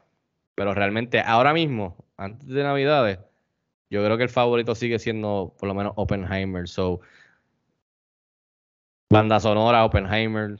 O sea, la pregunta es: ¿y hay alguna que vaya a salir de aquí a enero que, pueda competir? ¿O, ya, ya, ya esto es el pool de estas zonas? Sí, e, esa es una buena pregunta porque siempre a veces se cuelan hasta enero, exacto, como tú dices, a este enero, pero es porque la sacan para aprovechar ese buzz. Porque recuerda que esto de los premios es para añadirle eh, auge para que la gente diga, oh, pues Barbie tiene 18, déjame comprarlo, rentarlo, déjame ir a ver el cine, déjame ver Oppenheimer, que la nominaron para 400 Oscars, tú sabes. eso ayuda a estas pequeñas películas ah, pequeñas, en, cual en, el, en el caso de Oppenheimer y Barbie no fueron películas pequeñas, porque el Barbenheimer, básicamente, una de las razones que ayudó al cine este año. Eh, pero para pequeñitas como Poor Things, que son películas que van a Fine Arts aquí en Puerto Rico, eh, American Fiction, eh, The Son of Interest de Jonathan Glazer. hay una película que estrena la semana que viene, The Iron Claw, que es la de, lucha libre de Zac Efron. Está bien buena. Es una película que se puede colar entre las nominadas, pero que le vaya a tumbar el kiosco a Oppenheimer, no lo dudo. American Fiction está muy buena con Jeffrey Wright. Eh, es como que este tipo de, comedia con drama que se burla ah, de. Coño, me gusta. No, buenísima, pa, buenísima, verdad que si pueden ver la American Fiction, es este escritor eh, negro que no le está yendo muy bien y vende sus novelas y qué sé yo, pero no le va muy bien. Entonces se da cuenta de que las novelas que están escribiendo con la perspectiva y del punto de vista de la comunidad negra son las que son, ah, mi vida en la calle y, como yo robaba y como bien gangster así, bien hip, bien, tú sabes, bien, bien cafretón. Y esas, esas novelas se venden.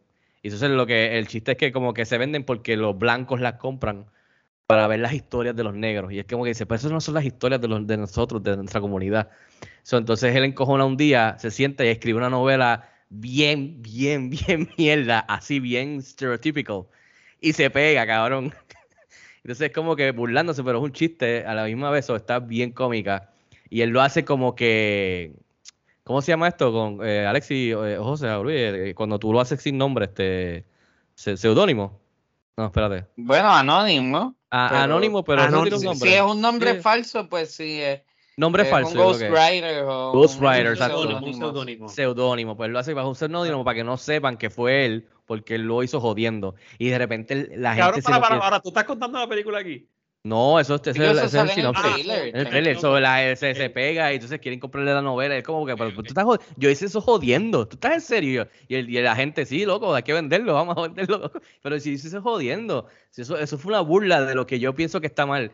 Esa es la película, está bien cómica y tiene un mensaje bien, o bien bueno de lo que, o sea, que si te gusta leer, les gusta eso de las novelas y de, de esa industria, creo que vale la pena, especialmente el mensaje.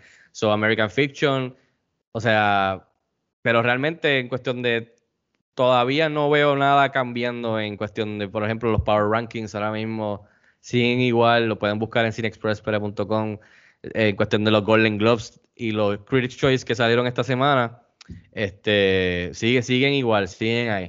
Así que eso es lo, lo que pudiese decir por ahora, pero pueden seguir a través de diciembre y enero, que ahí se empiezan a salir los SAG, eh, eh, los Screen Actors Guild, los otros gremios, que si los gremios de edición, los gremios de, de los que fotografía, los gremios de la música, y por ahí empiezan a soltar y tú vas poco a poco viendo cómo se va nivelando la cosa o se va adelante una película de otra. Muchas gracias, Figo, de verdad. Eso ¿no? Eh, es- ¿Y ustedes? ¿Ustedes tienen alguno que les gustaría ver Ay. quizás que era... Por ahí vamos, ahí, ahí voy yo. Eh, yo no he visto Oppenheimer, así que yo estoy bien atrás. Eh, yo no he visto Coño, Killers Luis. of the Flower Moon. ¿No eh, visto Oppenheimer? Déjame buscar todos los memes que me tiraron hoy a mí. no, no, les pediría sus Blu-ray prestados, pero no tengo una máquina Yo que lo te- toque. Pero vamos a conseguirte un código, Luis. Yo te consigo un código, mano. Para que la veas No, este no, weekend. no, Fuera Sí. del aire, fuera del aire. Eh, Bueno, no, un código de los que viene con el digital code, con la copia que uno compra. O sea, lo que Si no, decir. yo te doy mi acceso y lo ves ahí en la computadora. También, exacto. La tengo por ahí, Ah. sí.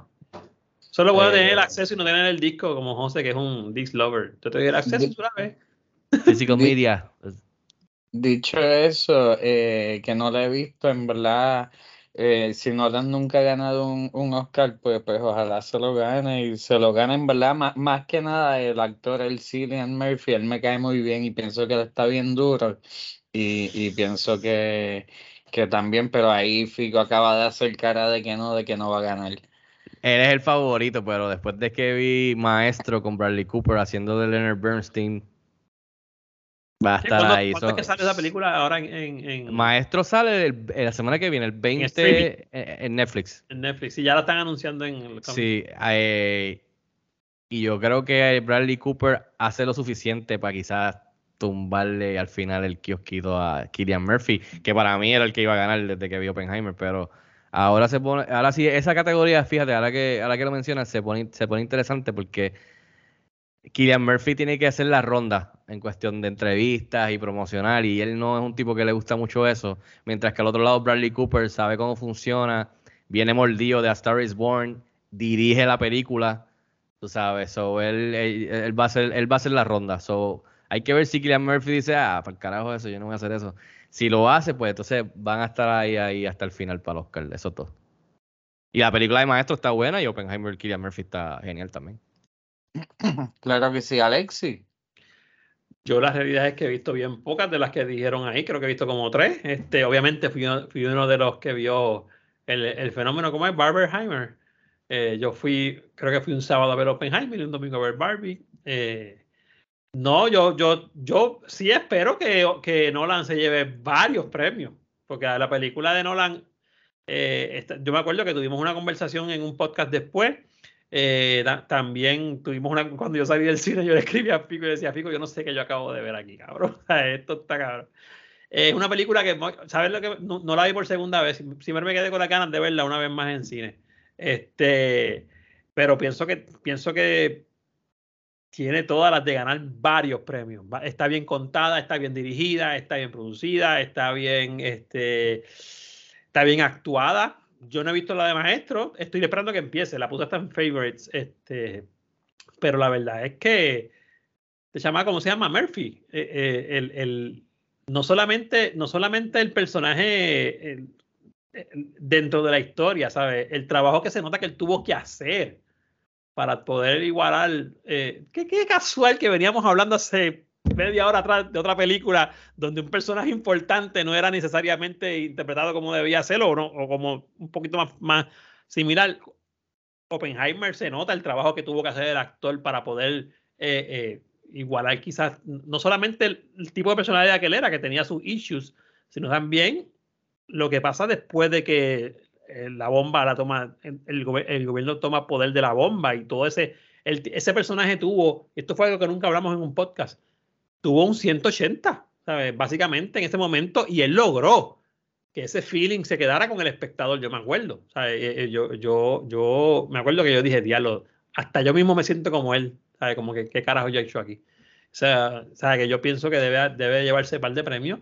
Eh, Luis me dijo una idea ahorita y es que el día de los Oscars hagamos un live los cuatro y lo comentemos aquí. Así que si lo hacen me avisan. Fuera de eso no he visto, hay muchas que no he visto caer dentro de la gente que dice, oh, está nominada para un Oscar, déjame verla. Este, pero fuera de eso no he visto La, mucho. La, la este suerte, Alexis, es que tenemos tiempo de aquí a marzo para ponernos al día. Claro, claro. sí, Así pero- que puede ser, si, si nos ponemos las pilas, eh, podemos verlas todas y, y hablar así con mucha autoridad. entonces, yo voy a conseguir Mientras el listado, tanto, por eso yo dejo que Fico no, nos ponga al día. yo voy a conseguir el listado y le voy a pedir a Fico Canjiano que me diga, Alexi, esta, esta la vas a ver primero, segundo, tercero, cuarto, quinto, para que estés al día. De hecho, y ese listado lo Para- vamos a compartir en las redes para que la gente que como yo no sabe por dónde empezar, vea esta, esta, esta, esta, esta, para que esté al día. Para eso estamos muy bien. Me avisan. Pues muy Todo- bien, ese, e- e- este es el primer segmento de Óscares, de los que habrán de aquí a allá. Eh, ya para terminar, podemos ir tema libre, cosas que han visto y quieran mencionar por un momento breve en dos oraciones, eh, sin analizar psicológicamente, aunque sé que lo vamos a hacer. Eh, Pues yo voy a. Va por ahí a ver si he visto. Sí, pues mira, yo he estado viendo muchos screeners de, como dije, de estas películas para los premios, pero también este, quería recomendar para las navidades para toda la familia eh, la película de Wonka. Eh, yo entré a ella como que "Ah, la película de Willy Wonka, o sea, whatever. Pero es del tipo que nos dio las películas de Paddington, que están bien chéveres. Y el protagonista es Timothy Chalamet, que lo conocemos de Dune y Call Me By Your Name, que es muy bueno.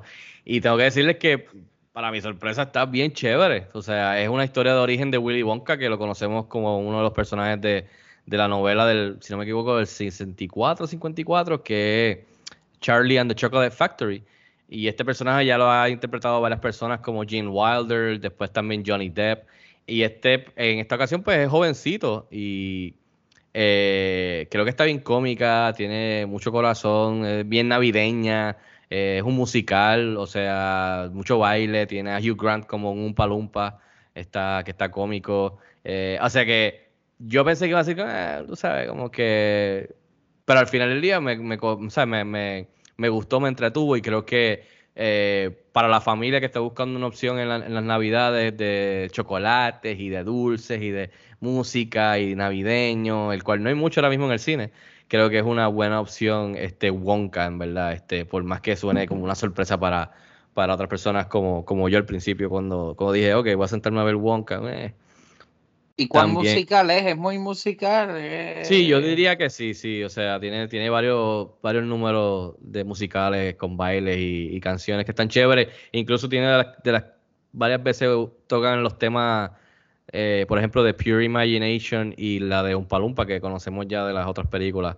Las originales. La, sí, la las originales, sí, sí. Ah, qué Pero está, pero está, pero está chévere y está divertida, especialmente si van con la familia. Y lo otro que quería mencionar es que tuve la oportunidad de ver eh, Rebel Moon, Part 1, A Child of Fire, que es la nueva película de Zack Snyder, que también tuve la oportunidad de entrevistarlo. Y esa estrena el viernes que viene, el 22, en Netflix, que es donde él está haciendo esta película de ciencia ficción, fantasía, tipo haciendo su propia Star Wars Universe, pero más tirando para adultos, eh, con Netflix. Eh, es la primera parte, la segunda parte va a salir en abril del año que viene, que no hay que esperar mucho. Eh, y yo creo que va a dividir a la audiencia porque es Zack Snyder y Zack Snyder pues o le gusta su estilo y cómo cuenta las historias y hay gente que no le gusta y se la pela y yo entiendo eso. Yo caigo de que a mí, por ejemplo, me gusta Man of Steel, me gustó la Justice League de él, de Snyder Cut, me gustó 300, me gustó Watchmen, so yo caigo más de que sí, me gusta el estilo y me gusta lo, lo que ha estado haciendo. Eh, Me gustó la que más hizo de los. Ay, Dios mío. La de los zombies estuvo chévere. Exacto. Esta, esta, esta part 1 me gustó más que esa de los zombies, fíjate. Pero al mismo tiempo está chévere, pero es más como un setup para, para tú conocer, es como, es como Seven Samurai. Está este problema y entonces empiezan a buscar miembros para poder hacer esta rebelión y defender a estos farmers. Eso es como Seven Samurai, Magnificent Seven, es como un Justice League del mismo, donde Batman está buscando a cada miembro para poder hacer el equipo. Y esa eso es la primera parte. So, puedo ver que la gente se queje de que, ah, está chévere, pero es, es- es una primera parte. Eh, la segunda debe, debe estar mucho mejor que esta. Pero contigo eso me gustó más que la de los zombies, que, que no me molestó. Pero, y al final del día también puedo ver la gente que diga que es verdad. Se siente como Star Wars, se siente como 300, tiene un poco de Gladiator, tiene un poco de Fellowship, lo de hacer el, el equipo. So, son cosas que ya hemos visto anteriormente. So, puedo ver que sí, Zack Snyder está haciendo su propio Star Wars, pero al mismo tiempo no está trayendo nada nuevo en cuestión de historia. Sino, ¿sabes lo que, lo que me Sí, entiendes? no, te entiendo. Visualmente, visualmente Snyder se ve cabrón, se escucha cabrón, tiene slow motion, tiene la acción, tiene todo. Pero realmente estamos viendo algo que ya hemos visto miles de veces ya. Porque está, es parte de la ciencia ficción, es parte de la fantasía, es parte de películas clásicas como Seven Samurai. So, ya lo hemos visto, si realmente no está haciendo nada nuevo. Hay que ver la segunda parte, a ver qué hace. Pero por lo menos esta primera parte está chévere y creo que te va a dejar con, con ganas de ver la segunda, que no hay que esperar mucho, que es en abril. Así que y pueden buscar las entrevistas que van a estar subiendo en, en YouTube, en nuestro canal, en Cine Express. So, eso es lo que yo he estado viendo en estos, ul- esta última semana. Yo en esta sección voy a sentarme porque yo lo que estoy viendo son series viejas. Estoy terminando Big Bang Theory. Este, y, y estoy- Puedes hablar, no, importa. Hay gente que No. le gusta escuchar sobre Big Bang Theory. el que no haya visto puede verla. Es una, pues, yo, yo No, re- no vas a spoilear nada, supongo, en este punto. no, y si no spoilear, si spoilear ya esa serie es vieja, pero. O quizás pompeas a alguien a empezarla. ¿Sabes lo que pasa? Que, que, que mu- me ha pasado ya dos personas, digo, no son de este chat, pero de, de este, de este podcast. A dos personas, a tres personas, incluyendo en, el salón de clase. Alguien me dijo, es que esos son unos nerdos, unos nerdos. Y, y, y, y- yo decía contra, la serie, la serie tiene mucho más que eso. O sea, eh, la- las personalidades de cada uno, el concepto de la amistad y todo eso, así que no la estamos gozando. Eh, no he visto más, sinceramente, no he visto más nada. No he visto más nada. Nosotros la semana pasada vi Mario, una película, Mario, o lo que yo llamaría. eh, me gustó la película, me gustó, antes que digan que no. La película me encantó. La de Super Mario Bros. tú dices. Me encantó porque yo. Ah, yo no la he visto aún. Mario. Está en Peacock todavía. Pero tú sabes, tú sabes sí, que. creo que sí.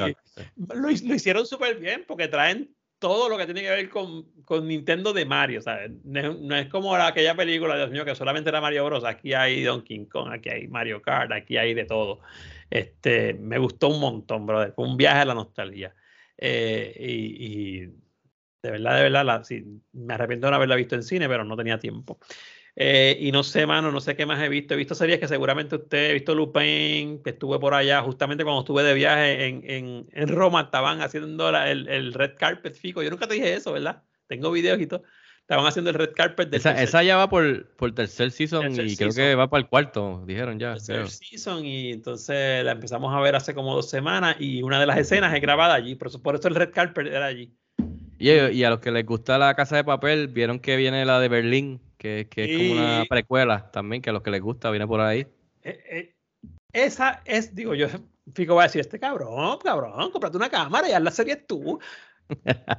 ¿No te gustó Eso cómo es- te contaron la casa no, de no, papel? no. No, para, para mí, y yo creo que podemos estar de acuerdo en esto, no sé cuántos de ustedes han visto la casa de papel, pero para mí la casa de papel, Ah, uno, dos sí son como mucho. Lo sí, demás, estaba chévere, pero estiraron el chicle, sí. esto que van a hacer ahora es lo que debieron haber Después hecho. que la compró Netflix. De- es lo que debieron haber hecho hace tres temporadas atrás. Pues esto es un Pero no gran- le resta de que estuvo buena. o sea, y un gran actor. sí, el mejor actor. Yo veo Es mucho. que ellos, ellos, es que ellos, ellos, ellos se dispararon en el pie sin querer, sin darse cuenta, porque ese era el mejor actor de la serie. Claro, claro. es que Y después decisión. buscaron la manera de estirar el chicle en la propia serie y no los Exactamente. flashbacks.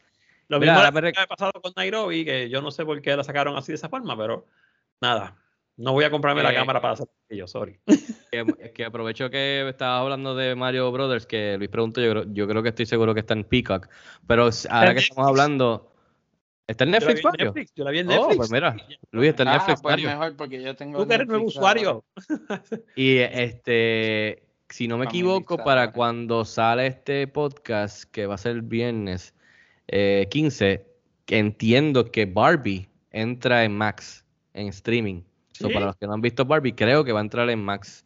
Verifico aquí en lo que hablamos. Recuperé y estoy viendo Succession. Sea, la estoy Ah, esa es muy. La había dejado a mitad y no- se me había olvidado lo brutal que está esa serie. Esa, esa es bien buena. Yo no sé ni cuántos premios ganó o ha ganado o ha sido. Ah, ha ganado mucho. La serie está dura. La verdad que está dura. Sí, está bien buena. Y ahora estoy analizando, e- esa pausa que cogí me ayudó porque entonces tú sabes todos los podcasts que hicimos en el medio. Entonces uno va aprendiendo con ustedes. Y ahora estoy viendo los personajes, o sea, eh, cómo están interpretados. Y entre el chamaco, el, el protagonista como tal, que es el hijo mayor, y el viejo, papi, olvídate el resto, apaguen la luz. O sea, el viejo está acá. O sea, es como Sí, persona. sí, sí. Pero, todo, pero todos le meten, todos los hermanos le meten también. Sí, no, no, pero de verdad que. Mira, sí, este, eh, mañana, o sea, cuando escuchen este podcast, de seguro mañana 15 de viernes de diciembre, eh, está Barbie, entra en, en Max, que era lo que era HBO Max antes. Ok. Y eso es lo que he estado viendo. Luis, ¿qué tú has estado viendo? Además de los juegos de los cangrejeros. Eh, pues mira, yo he estado viendo la serie que es de, de Nathan Fielder y, y Safdie, el hermano Safdie, Ben Y Emma Stone, creo. The Curse. Y Emma Stone, exactamente, The Curse de Showtime. He visto cuatro de los cinco episodios. Eh, va- es bien doloroso, en verdad. Eh, es Nathan, eh, pues por primera vez es ficción de verdad, ¿sabes? Porque no, no se supone que es cierto y, y- No sé y- de qué va. Si podrías dar una oración, ¿sabes? Como lo que viene en Netflix que te ponen dos oraciones. Pues, pues Nathan y Emma Stone son, son unos esposos que están haciendo o están grabando un programa, un, como un reality show para HGTV sobre restaurar eh, casas en una comunidad allí random que está en un borde allí que está llena de mexicanos y ellos están displacing y esos son parte de los chistes oscuros. Ok. Eh, ok. Eh, eh, eh, Está, está, está, está bien difícil porque tiene mucha crítica, en verdad. Los momentos de, de comedia genuinos son pocos. Y, y, y, y- te digo, en verdad, tengo el quinto episodio sin ver porque es que eh, el primero está súper cabrón. Eh, ya después como que, que es, es más lento y es más doloroso. Eh, Emma Stone está espectacular, en verdad. Nathan es un morón, pero pues, o sea, yo no, aún así tiene más acting chops de lo que yo esperaba. Eh, el Safdie, que también es el otro personaje, yo no sabía que actuaba. Lo odio. Eh, así que eso significa que lo hace bien. Eh, está bien divertida, pero es bien doloroso de ver, en verdad. Es como cringe todo drama y comedy y, y, y, y, y, y, y- y- y yo la recomiendo completamente, pero, pero a mí mismo se me hace difícil de ver. Eh, está en... ah, ajá. No, no, dime, ¿dónde, está- dónde No, está? no, no, está en Showtime, era lo último que iba a decir, terminando la recomendación de eso. Fico, Te una- escucho. ¿Tenías no una pregunta? No, que hace para Fico, no sé si lo voy a poner en el spot o no. Estuve viendo tu entrevista con, con, tu- con tus nuevos amigos, Ethan Hawke y Julia Roberts. Háblame de la película. No la he visto la película, no la he visto. Eh, digo, no la he visto porque creo que ya está en Netflix o, va o va a llegar a Sí, Netflix. sí, por sí. ahí está en- en creo que Netflix, ahora sí, en- está, Ya está. Está número uno en la semana que lleva, ¿Qué tal? algo ¿Qué así. tal? Pues mira, se llama Leave the World Behind. eh, y está chévere, está chévere porque es una... Yo pe- igual si pienso en Don't Look Up. Sorry. me queda Oye, que es una. la- en la otra película, o sea, que va por ahí una. por la misma vía. ¿Va por ahí por la misma vía o no? Pues mira, e- es, como este, este thriller psicológico en donde esta familia decide vámonos a un Airbnb eh, por el weekend y se van los, los Julia Roberts y Ethan Hawke y los dos hijos y se van para este Airbnb, está todo chévere y qué sé yo. eh, empiezan a ocurrir unas cosas medias weird, pero ellos como que lo dejan pasar como que pues, whatever. Y de repente esa noche, la primera noche, como a la madrugada, le tocan la puerta eh, un padre y su hija, que es el que hace de, este, ahora se me olvida el nombre, pero es muy buen actor, se me fue el nombre por completo. Es Mahershala Ali, que ha ganado dos Oscars y va a ser Blade en, en el mundo Ah, de sí. Pues él es el padre y él le dice que si debido a lo que está sucediendo, que parece que se fue la, se fue, se fue la luz, se fue el internet, se escrachó, parece que hay un ciberataque, pero no hay mucha información que, que puedan conseguir. eh, que si los dejan entrar a quedarse a dormir en esa casa, que es de ellos. Ellos son los que pusieron, eso, eso es su casa que ellos pusieron en Airbnb. So, debido a lo que está sucediendo, regresaron a su casa y le están pidiendo a ellos que están quedándose en su casa como Airbnb que si los dejan eh, entrar a quedarse por lo que está sucediendo. Y pues ellos pues no saben que son unos extraños, no saben qué está pasando, no Julia Roberts no quiere dejarlo y así es, empieza la película. ¿Entiendes? Eh, Ok. y entonces tú vas viendo lo que poco a poco ellos van aprendiendo cada personaje de lo que está sucediendo en el mundo de afuera. Si es que realmente está sucediendo.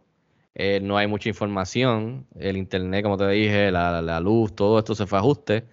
La, la televisión se fue a ajuste, la radio se fue a ajuste. O sea que no hay manera de comunicarse. Ellos están como que un poco alejados de la ciudad de Nueva York, si no me equivoco. Están a las afueras.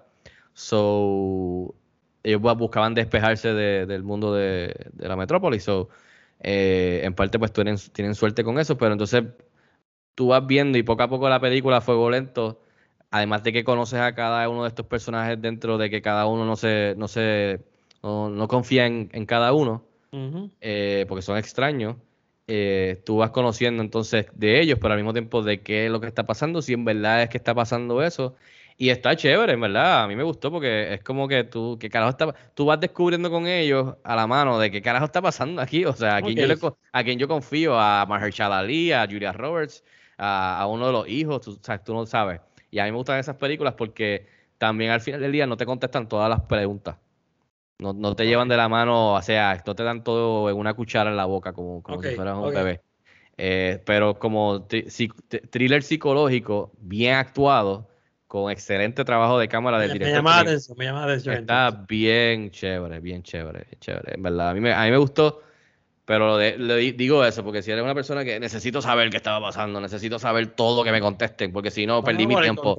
A mí no, a mí me gusta porque es algo diferente, algo que en vez de yo estar viendo la misma cosa, me estás contando una historia que yo realmente estoy perdido y no me siento, me siento como ellos, no me siento O sea, seguro, digo, eso, va a la mano de psychological thriller, que tú te sientas como Y- que. y, de, y todo dentro de lo, re- de lo posible real. Por ejemplo, pues, imagínate que en Puerto Rico de repente corten el internet, corten eh, la, la- la comunicación con el- la televisión y la radio y tú no sabes qué carajo está pasando. Algo similar que cuando pasaron los huracanes que todo esto se parali- paralizó Sí, sí, y sí. que por un rato no hubo comunicación de aquí a allá. Sí, So, que te lleva, te lleva a pensar como que, diablo, y si eso pasa aquí ahora. esto, eh, eh, lo que sucede en la película, lo que me gustó es que no es que se va a ciencia ficción o se va a fantasía o se va a horror y son zombies o son aliens, el cual, anyways, tú no sabes, pues tienes que ver la película, pero todo es grounded en reality, o sea, es real. Nice. Eh, no es que salen de repente con metralletas con lasers o, o espadas de lightsabers, no. O sea, es bastante, todo es real, todo es bastante real. Hasta que Está llegan bien los buena. ovnis. Hasta que llegan los ovnis. Y nos damos cuenta de que todo es como la película de Shyamalan, que son las plantas lo que nos están matando. The Happening. Anyways, está bien chévere, está en Netflix. La, tuve la oportunidad de entrevistar en Nueva York a Ethan Hawke, a Julia Roberts, a Mahershala Ali, a los directores, al que escribió la, no- la novela original, eh, bestseller del 2020. Así que pueden buscar las entrevistas en, en YouTube también en Cine Express. Así que qué bueno que me preguntaste porque la película está bien buena. Y en verdad yo sé que ustedes, por eso les dije, véanla, que cuando la puedan ver, véanla, porque yo creo que también es una película que crea conversación, porque tú puedes interpretar cosas que yo no interpreté o quizás tú tienes una contestación que tú te hiciste la película en tu cabeza y yo tengo otra, y qué significó esto, donde termina la película, qué te significó para ti, qué significa para mí, so, comienza, o sea, abre conversación que está chévere. Ok. Y es algo diferente a lo que está todo el tiempo uno viendo por ahí en televisión. Lo- la voy a. La voy- digo, yo la, la quiero ver. ¿sabes? Se lo comenté a, a mi esposa y también la Y quiero si la ver. puedes ver exacto con tu pareja, tu esposa o tu familia, está cool porque empiezan ahí a, mira, pero tú piensas, ah, yo pienso que es esto, ah, no, pues yo quiero que es esto, ah, ok, ¿de verdad tú crees que es esto? O sea, que estás ahí conversando y debatiendo. Está bueno, está bueno. Bueno, Luis, usted dirá. Me queda, a mí me quedan muchas menciones. Zumba. Eh, pues yo vi el otro día vi en Hulu, porque pues me, me popió en Hulu y porque pues yo soy fanático de una película que se llama Fool's Paradise, que es dirigida por Charlie Day de Always Sunny y escrita y dirigida por él. Eso fue hace un año, ¿verdad? ¿El año eh, pasado? no, es de este año o dos. año. ¿Es No, de es de este este año? año. Sí, es de este año. Es que Eh, está yo, buena. yo sabía que salió como en abril y ahora está en Hulu. Y como vi que estaba en Hulu, pues la vi. Eh, y es con él y, y con Ken Jeong, el chino famoso de Hangover y después todo lo demás que haya hecho. Eh, principalmente ellos, aunque hay muchos actores que conocidos que hacen cambios o papeles pequeños. Y en verdad está bien difícil. O sea, yo soy su fanático, yo quería que me gustara, pero está difícil, en verdad. Nada más dura hora y media y yo estaba mirando el reloj. Eso nunca es bueno. Es como que la, la- no, no- no la voy a contar mucho, pero pues, pues, pues no, no, no me reí tantas veces, de verdad. Y, y pues me dio pena. Pero pues igual si alguien quiere verla y, y, llevarme a la contraria o, o estar de acuerdo conmigo, pues está ahí en Hulu disponible Fool's Paradise. Eh, también por último, pues quería hacer mención rápida, como nunca tenemos esta oportunidad, de todas las películas boricuas, La Pecera, que, que está bien cabrona y bien triste y, y muy bien filmada y, y es, es un, un- un tremendo logro para el cine boricua en la categoría de los dramas que, que nos caracterizan y es una pena que no pueda ser nominada al Oscar por, por película extranjera porque pues ya sabemos, pero aparentemente en los circuitos europeos sí ha tenido acogida, eh, así que yo me alegro mucho. Eh, Nominada por primera vez al premio Goya, que son los Óscares básicamente de, de España. Por eso lo comento precisamente. Eh, así que yo me alegro mucho y, y pues sí, tuve la oportunidad de verla y, y, y sí, cualquier persona que tenga, o sea, deben, deben verla, es muy recomendada. Eh, la próxima película boricua es Blue Beetle, eh, de, de DC, de- del director Ángel Manuel Soto, que está en la plataforma de Max, que está muy divertida Sorry, y muy latina. Javi, no No, no, no, puedes hablar, No, puedes sigue, hablar. sigue, sigue. Solamente que se me olvidó dentro de las que había visto, pero sí la vi. Y, y pude constatar Eh. todo lo que dijeron. Está buena, muy buena, sí es verdad. Sigue. Perfecto. Eh, eh, dentro de, de- de las películas de, de Origin Story de superhéroes, que han habido muchas en los últimos 10 años, eh, es bastante refrescante y diferente. Esas son mis palabras. Además de que pues, Hay te, identificas cuando ves el tren urbano y lugares similares. Eh, entonces, por último, Érase una vez en el Caribe, que quería mencionar también, que, que ese sí es el evento fílmico del año en la historia puertorriqueña. pero la llegaste a Creo ver. que todavía está en el en algunos cines, eh, como octava Todavía. o novena semana. Así. Eh, así que queda oportunidad de verla. Eh, yo Bien creo chévere. que esa película eh, es una película de género como, como nadie, yo creo que nadie se había atrevido a hacer aquí, de No, verdad. no, no. Eh, o sea, eh, hay mucho, mucho, muchos cojones ahí, en verdad, y, y muchos años de trabajo. Y, Sí. y, y se nota todo, en verdad, eh, eh, eh, eh, eh, es una, es una joya puertorriqueña. Eh, eso, eso, eso, eso, eso. Y, Y ya yo creo que acabé mis menciones. Vamos set. ¿Estamos? ¿Has visto mucho? Sí, coño. Bueno, digo, sea, desde Y lo que te octubre, desde octubre del 2022, que fue el último episodio casual, pues sí, he visto mucho, en verdad, me quedan cosas por hablar. ¿Quieres hablar de Ant-Man Quantumania? Ya, tres. Yo creo que llegamos a hablar de eso en, un- en, un- en un- en una conversación pre-podcast, de esas que van a salir en algún momento de Red Tape. Ya la tocamos. Exacto. Sí. Sí, no, no, no, no, no. eh, eh, me fui para atrás, pero como hasta junio, julio. Wow. Agosto, agosto. Está chévere. Pero, pero sí, las películas boricuas me gusta mencionarlas. Y, y Blue Beetle es no importa lo que digan. Yo no sé lo que dijeron, pero la película está bien buena. La película está bien buena. Yo no pude ir a verla al cine. eh, de verdad que yo no he parado de desde marzo de trabajar, pero la vi me- un sábado ahí, compramos comida y Aracha me dijo, vamos a ver la película. No le voy a decir lo que me dijo porque me dijo el, el nombre del, del insecto, pero en español. Y yo, ah, tú hablas de Blue Beetle. Sí. y la vimos y me encantó. La película, la pe- eh, estoy contigo, Luis. Es, eh, hacía falta algo así. Contada de esa forma, con los temas que toca. Este, no hace falta tanta cosa exagerada para contar una buena historia. Y me gustó mucho, me gustó mucho. Vamos a ver qué más hacen con eso. Yo no sé, vuelvo y digo, yo no, yo no conozco nada de esos superhéroes de los cómics. so, y creo que ese es DC, ¿verdad? So, Sí. No sé nada de eso. Hay que ver si lo mantienen en la nueva generación. Exacto, exacto. Eh, eso cruzamos los dedos todos, los puertorriqueños y los fanáticos. Eh, así que si nadie le queda más nada, yo creo que ya podemos ir terminando el episodio, porque Mr. Minutes me está mirando mal. Así que eh, gracias por estar con nosotros, en verdad, en esta ocasión en que no vimos ninguna película, pero estuvimos hablando por más de hora y media.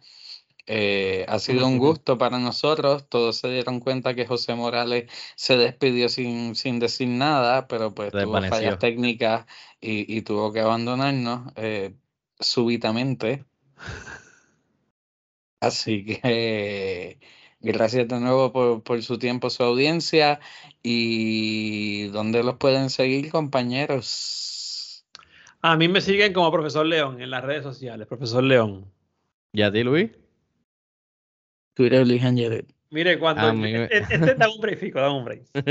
El barco de Twitter o de X, como se llame. Como sea, eh, sé yo. todo- todos tenemos una premonición de que en algún momento va a, a pasar algo con él y va, va así bajando. Esa última mano con esa última bandera que va a quedar va a ser la de Luis.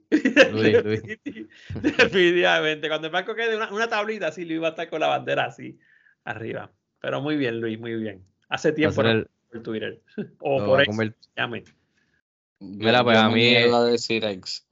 Ah, ya lo dije. Pues, pues, mira, está bien, no te preocupes, es que esto es explícito en, el podcast. Am, Fico Canjiano en las redes sociales, Cinexpress PR en las redes sociales, eh, el canal de YouTube Cinexpress PR también se pueden suscribir y por supuesto suscribirse a, a, Cinexpress Podcast que incluye Throwback, que está en Anchor FM, está en Spotify, está en Apple, está en Google Play, para que les avise cuando hay un episodio nuevo como este y nos puedan escuchar y pasar un ratito con nosotros. Estamos planeando pronto ya este cuadrarle el, el- el que falta de, de la ronda de invitados eh, que me toca a mí, así que eh, si Dios quiere, pues eso es la semana que viene, eh, antes de las vacaciones, si no, pues cuando regresemos de las vacaciones de, de Navidad. Así que, muchachos, gracias por decir presente y tener este jangueo virtual un ratito. Y gracias a los que nos acompañaron eh, en, en este, en este episodio. Nos vemos en el Gracias a cine. ti, gracias a todos y nos vemos en el cine.